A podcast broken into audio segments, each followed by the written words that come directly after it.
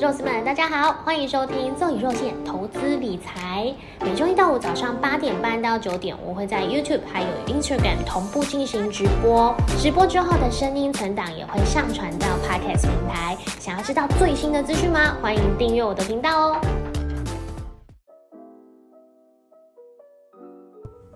嗨，后报小云早安，Instagram 的朋友早安，伟威丁六八一八八早安。看不到，Danny 吗？Danny 早安。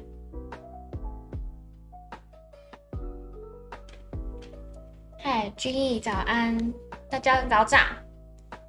今天感觉风雨欲来山满楼，是吗？风雨欲来山满楼，应该是这样讲吧。嗯，我的 Instagram 有换一个新的滤镜，大家再帮我看一下怎么样？偶尔调个色。给他不一样的新鲜感觉，但还是同一个人哦，让你们失望了，没有看到其他女生。嘿，杨太早安。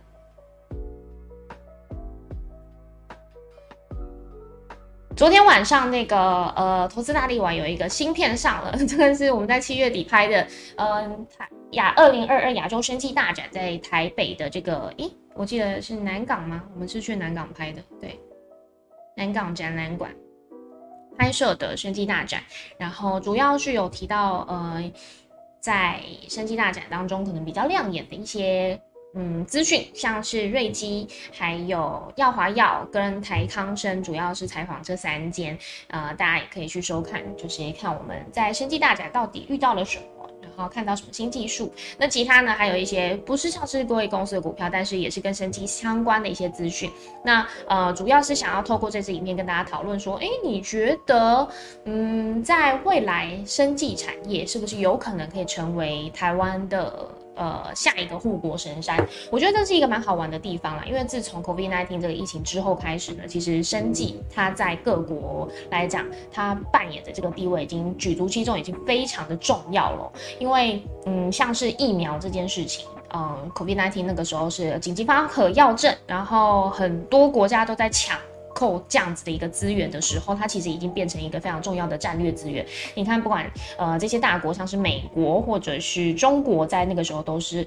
呃抢着要让他们的疫苗研发成功，然后通过药证，通过合可。嗯，这个也让呃谁可以在这个 COVID-19 疫情之后快速的生存或快速的站稳脚步，这个都是非常重要的嘛。所以呃，生技产业其实在继这个晶片产业之后，我觉得它已经是。渐渐的被各国所重视的一个目标。那其实台湾在十年前，甚至十几年前，就一直想要发展所谓的软实力这个名词。那呃，的确我们在硬体方面，呃，这个。资源是没有办法像大国或者是呃不不不管像中国或者是美国啦，没有办法像他们一样，嗯，可以有这么庞大资金去获得这些硬铁资源。但是软实力一直都是我们可以发展的重点，就是我们台湾人够奴啦。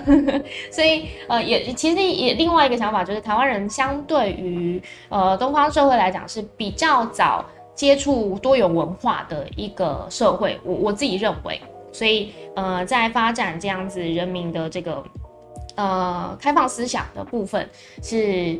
可以比别的国家再稍微快一些些。我是说指亚洲各国，所以在这样的一个。发展前提之下，我们呃可以去着重什么样的技术？刚开始是在把这个重心放在我们的呃晶圆代工产业嘛？那是不是在接下来必须要在这个生技产业去做发展？我觉得这个是大家可以去思考的，所以我才会下这样的一个标题呢，希望可以跟大家一起讨论。所以还没有看过我的新片的朋友，可以前往我的投资大力王的频道来移动哦。我们有个新片上，然后在接下来还有另外一支影片，是我请我的好朋友小关一起来拍摄的影片，然后预计也是会花。一个礼拜剪辑之后呢，可能下礼拜或者是这个周末就会上线喽，所以请大家敬请期待。谢谢大家，谢谢大家支持。好，那话不多说，我们赶快来先进到我们的盘前闲聊三十分钟，这个呃内容到底会有什么呢？一样就是先跟大家简单的讲一下，因为有很多可能 podcast 收听到的新朋友不知道我们这个节目的内容，主要呢就是我们会在盘前的这个时间呢去做呃直播，然后呃我的大纲大概就是前面会先跟大家讨论我们今天发生的可能一些新闻重点，作为抓到的一些重点跟大家一起讨论，然后再来呢就会再讲到三大法人买卖超动向，尤其像是期货现货的部分，就外资投信的动向，这个买超的前十名有什么变化。主要是以上市为上市的公司为主，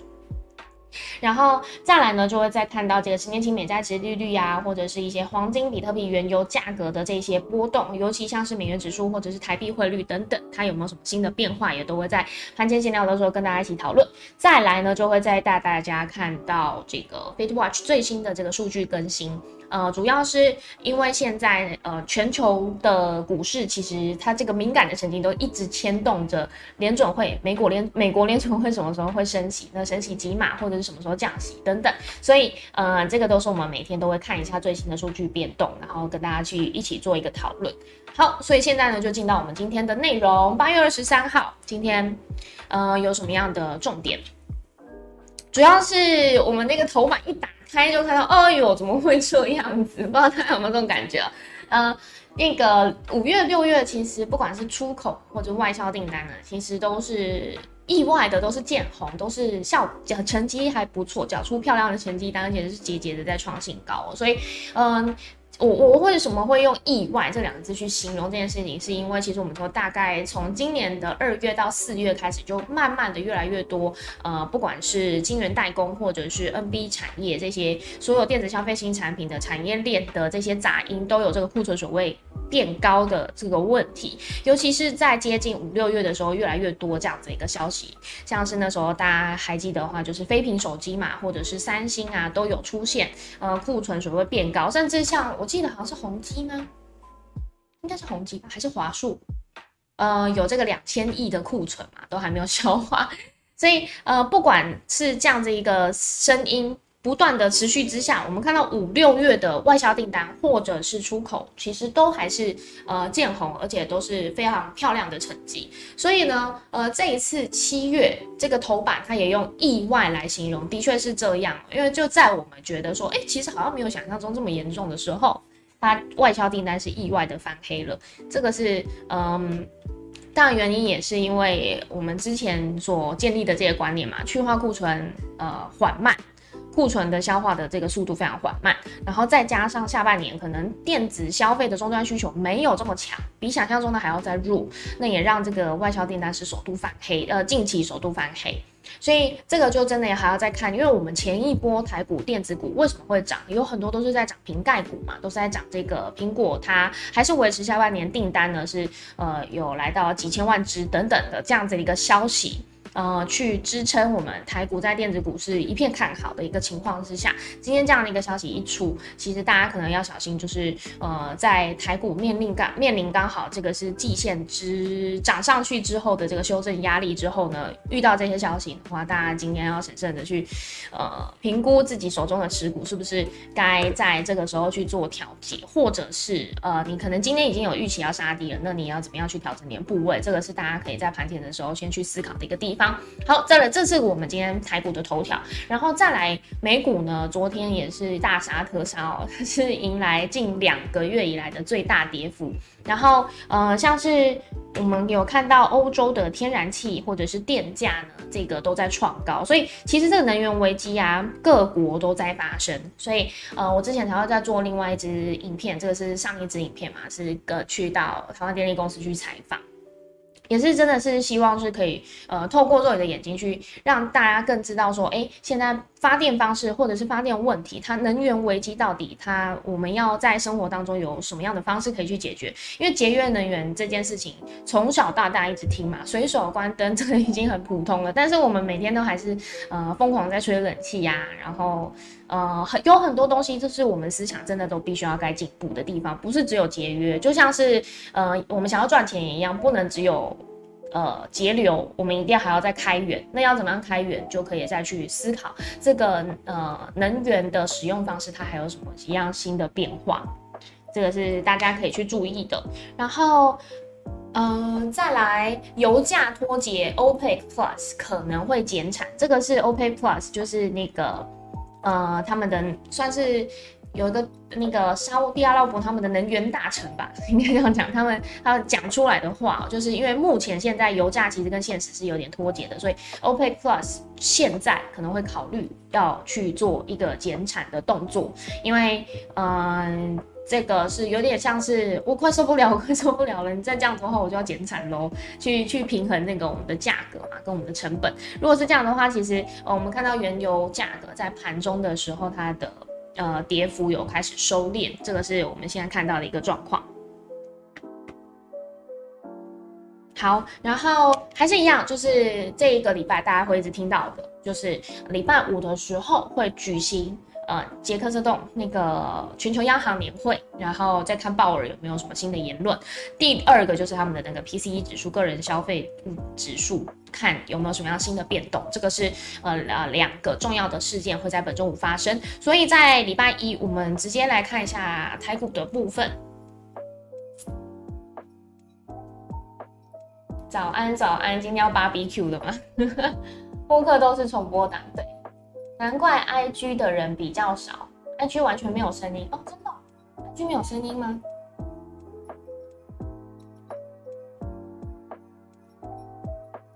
好，Instagram 的朋友再帮我看一下这个 I G 有没有声音哦，因为可能我这个耳机收音比较……哦，杨太说 I G 有声音，好，谢谢。好，然后 Kimo 说华硕库存，哦，对，华硕库存两千亿。长边效应开始扩散到台湾，对，就是长边效应的很很具象的去呃展现所谓的这个股价的联动效应，或者是应该是说从上游到中下游的这个报价或者是库存，它怎么样去影响整个市场的牵动，它就是很具象的去呃影呃呈现出来。那到台湾的时候，因为其实台湾中。中下游产业居多啦，应该这样讲，就是以电子消费产品来讲的话，我们中下游的这个呃产业链是比较多的，是也养活了非常多的人口。那现在这个长边效应开始来到台湾的话，其实呃我们首先就先看到像是外销订单的部分了。月底又可以加码买 VT 了。OK，好，我们刚刚是要来看这个昨天台股大盘的部分。其实，嗯，我们可以直接的看到昨天的这根黑 K 啊，它是非常明显的，嗯，吞噬了前五天，也就是上周这一整个礼拜的涨。所以其实，呃，这个听起来这个句子好像很恐怖，但其实这个也代表说，上个礼拜五涨上季线之后，它是有一点点涨不动的，就不包含像是像成交量也都是维持在大概两千到两千三百亿左右，没有太特别因为上涨的时候而量启动的感觉。所以在上周的这个跌涨涨幅呢，是稍微的跟之前比是在稍微的收敛一些些，然后变成是在我们昨天呢，呃，一有这个空头。的讯息出来的时候呢，其实跌幅就已经吞噬了前几天的这个红 K，然后也正式的跌破了季线。不过我们看到像上柜指数，最近上柜指数真的是蛮强的，因为昨天大盘这样下跌的情况之下，上柜指数呢是小跌了零点五九 percent。那其实我们也有观察到，不管是外资或投信的这个资金操作，都是以中小型个股居多，所以在这样子的一个。下跌的过程当中呢，呃，中小型个股，尤其上柜指数，其实看到它是受伤稍相对稍微再小一些些的，而且现在离季线位置区还有一段距离。不过，呃，现在台股大盘要面临的就是，因为现在月线跟季线其实呃非常靠近嘛，所以我们跌破季线之后，再来就可有可能真的有可能会要回测这个月线的支撑。那月线现在是在一万五千零八十五点，我们昨天台股收盘是收在一万五。千两百四十五点，如果再来一根跟昨天一样的这个黑 K 的话，其实就有可能会去回测，呃，我们月线的这个位置去。那，嗯，也是一样，就是在这几天的这个消化当中，如果说月线这边应该是会有这个支撑啊，因为刚好也是万五关卡，这个是会有一个信心在这边。那呃，万五关卡有支撑，而且因为大家一定有点忘记了，就国安基金现在其实都还在场内啦，所以万五关卡这边如果真的有支撑的话，它变成是呃季线跟月线的位置会越来越靠近，其实也不不难是一件好事啦。就是如果是以多方的思维来讲的话，其实就是在这边去做一个消消化整理，然后有可能还有在反攻上扬的机会，就是在看。呃，这个礼拜五的时候，这个美国的全球央行年会，它会不会有什么新的讯息公布？因为我们现在在看到，等一下我们再要看那个联总会升息的几率，就是 Big Watch 的最新数据。其实不管是鹰派的言论再再这么多，呃，它其实有可能是因为美股现在真的是涨太快了，必须要去做一些呃修正上的压力，这个是呃美国联总会必须要去做的事情，所以才会有这样子一些动荡不安的。新闻跟情绪，但是如果礼拜五有一个比较明确的说法的话，我将我相信会给股是一个交代。那这样子的话，在台股可能呃空头在这个礼拜它呃被消化这些压力之后呢，是呃可以再有一个健康的发展。这个是如果是以多方的思维去看的话，可以看到的一些事情。好，然后再来，我们要来看。这个三大法人买卖超的动向。好，外资昨天呢是卖超比较多，一百五十一点零九亿。最近外资都是还是现货持续在卖超的一个状态。那比较小心的，像是期货的部分，其实它的空单也增加了，多单减少。所以现在进多单的口数，外资期货未平仓的口数是来到七千四百四十二口。因为原本大概都是维持在这个一万口左右，大概九千八千去做移动哦。那昨天呢是一口气空单增加了，所以现在外资期货呢是呃等于是它期货跟现货都是在同步往多空方的趋势走。那投信的部分已经连续买超了四十二天，昨天小幅买超八点零三亿，自营商的部分昨天小幅卖超六点八九亿。那投信期货未平仓的呃净空单口数呢是多增了一些些，现在来到六千零九十五口。再来台币汇率的部分，正式贬破三十元之后，看起来是应该是比较难回头了。所以昨天呢收收的收盘的这个价格是来到三十点零九五，在小幅的贬值了，嗯，算大幅大幅的贬值了零点二五 percent。所以呃昨天搭配这个美元指数走强，再加上外资呃大卖超。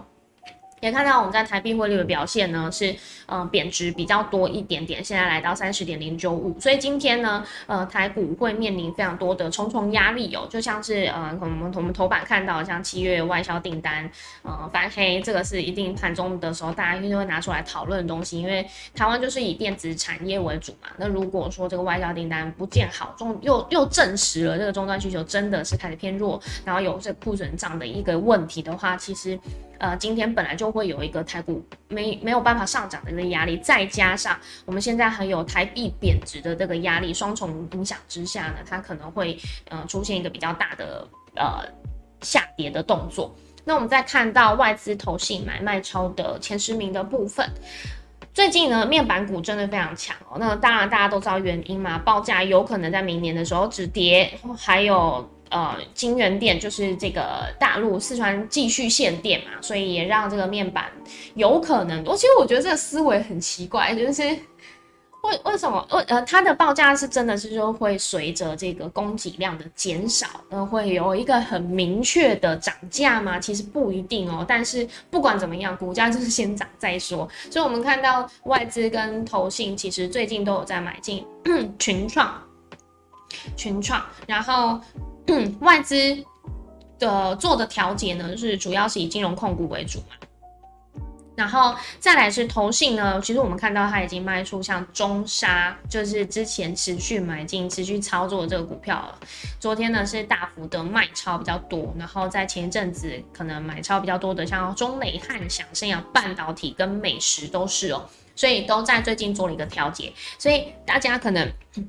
现在在下跌的过程当中，大家会比较要小心的去投信这现在这个期间，如果它已经开始有一些在高档卖出的一个动作的话，千万就要小心，你手中的持股就不要再呃续报，因为如果说连大人都离开了的话。呃，再加上现在可能成交量又持续在萎缩，那你有你有可有可能你手中的这个持股会很难会卖在一个你觉得很好的一个价格，这个是大家要去注意。现在投信卖潮的部分跟自己手中的持股有没有重叠？如果有的话，真的要小心。好，然后再来是年期美债值利率。已经上升到三点零一八 percent，这个就是三重压力哦。刚刚我们呃第一重是这个七月外销订单这个消息嘛，然后第二重就是台币贬值的压力，再来第三重就是十年期美债值利率现在已经上上上升到三 percent 以上，那。将近二点九或三 percent 的时候，其实对于台湾的大型全值股就有相对的压力，因为这个资利率相比的问题嘛。然后再来黄金的价格跟嗯反映到这个美元指数，它目前的联动系数没有这么高，黄金的价格都是维持在大概一千七百三四十元左右。昨天收盘的价格是一千七百三十六点一一，然后小跌零点五九 percent。比特币的部分，呃，在上周算是上周嘛，上周五跟上周六的时候大跌，那呃，昨天是有小幅的，呃，回来一点点，虽然还是下跌了零点七六 percent，但是呃，价格是在两万一千三百九十一点九二，因为我们这个价格是根据这个亚洲算是开盘嘛的这个价格去做，所以它的那个涨跌幅，呃，会是以。跟之前的收盘价去做计算，所以，嗯，我们现在看到的是小跌零点七六本身，但是现在价格其实是相对我们昨天盘前闲聊讲的这个价格是稍微回升一些些的，是两万一千三百九十一点九二。然后 WTI 原油价格呢，现在是来到九十点五九，上涨了一点五一 percent，这个也跟就是他们发出的这个言论会有关系，就是哎，OPEC Plus 他们可能会考虑要减产这个石油的这个动作。然后再来美元指数呢，现在是来到一百零八点九五五，已经接近逼近一百零九这个近期高点，那也上涨了零点七八 percent。再来，最后再来看 Fed Watch，现在更新的升息几率更新，升息三码的几率现在已经正式超车两码，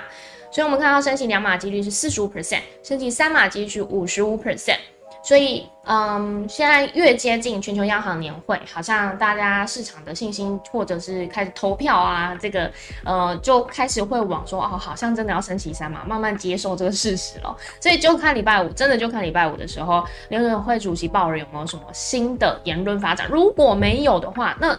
我们再往回看，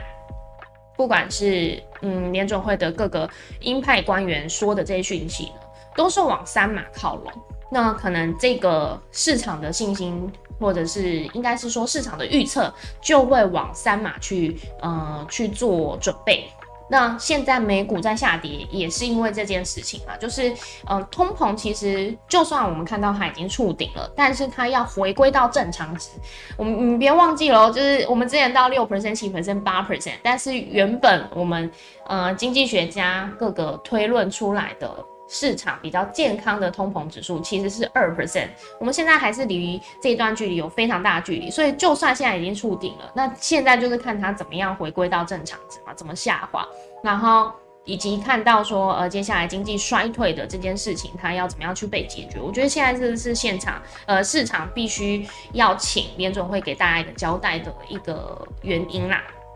然后我们昨天有看到，诶，市场可能开始会预期降息的动作不会这么快。不过我们现在又看到喽，嗯，可能在十一月的时候升息一码的几率比较高，甚至十二月升息一码的几率也比较高。所以在年底，今年年底的时候，利率会来到三点五到三点七五 percent。不过比较好玩的是，现在市场好像开始投票预期在。明年的时候还会再继续升息，所以我们看到明年三月的时候升息一码的几率也提高了。所以现在有可能，如果到明年三月又开始升息的话，那呃，现在大家又开始有第二个议题可以去讨论。本来我们是在讨论说明年什么时候降息，或者是会不会降息，就现在变成是，哎，明年是不是有可能还会再继续升息？那呃，这样子一个呃几率表出来，也代表我们看到现在可能市场开始有另外一个不一样的声音，是会去想。去呃去去考虑，其实通膨没有我们想象中可以回归到正值，没有办法它的节奏这么快的一个情况之下，联储会有可能会继续升息哦。这个是呃一个新的想法，这个是先提醒大家，有可能接下来市场会开始讨论的东西。好，那我们再来看一下呃我们的聊天室留言有什么样的新的。东西现在正是考验你对人类经济发展的信仰之时。我觉得讲的不错哦，这个 flag 下的很好。纳斯达克正二该看吗？现在是不是阿呆股？纳斯达克正二，哎，对耶，哎，美股我比较难去研究或者是给出一个什么建议，但是真的就是这样。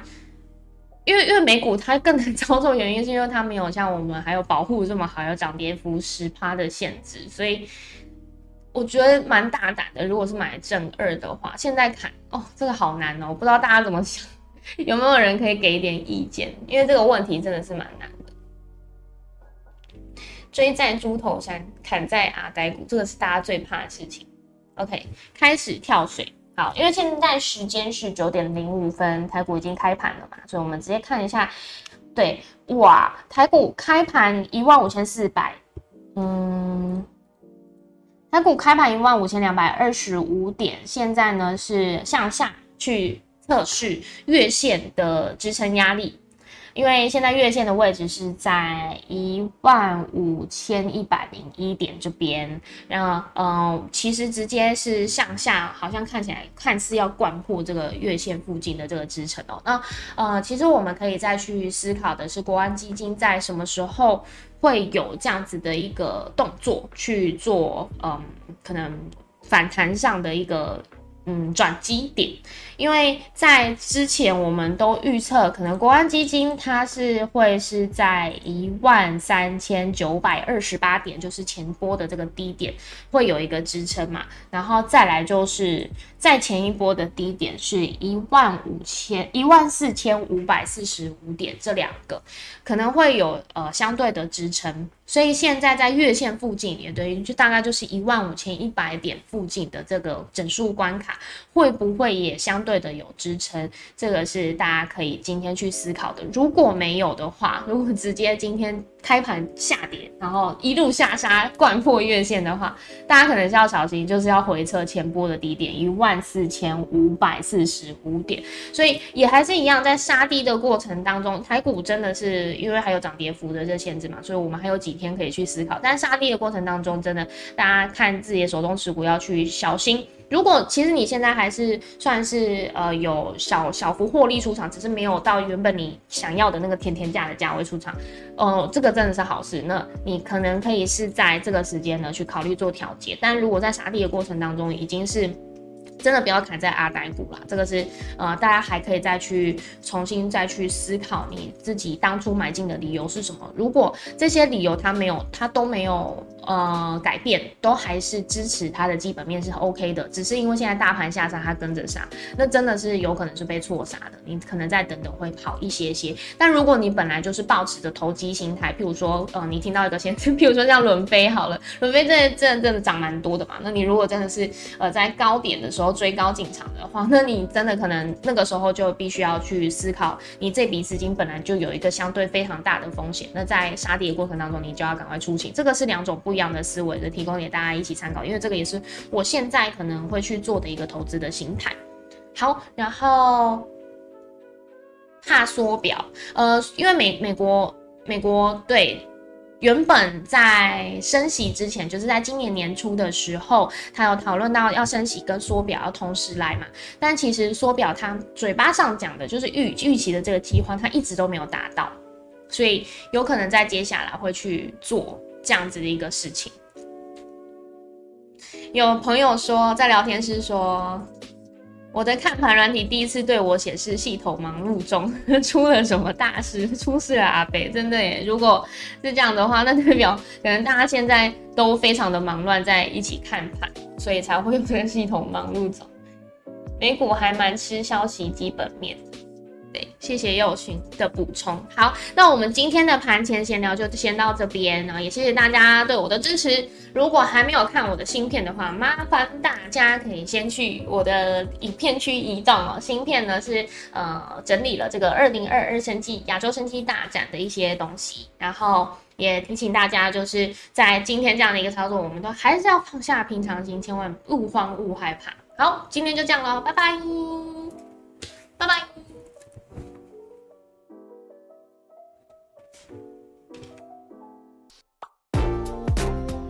如果喜欢这里提供的内容，可以把画面往下卷，看到留言连接了吗？点进去之后给我五星评论吧。如果可以再请我喝一杯咖啡，我会很感谢你哦。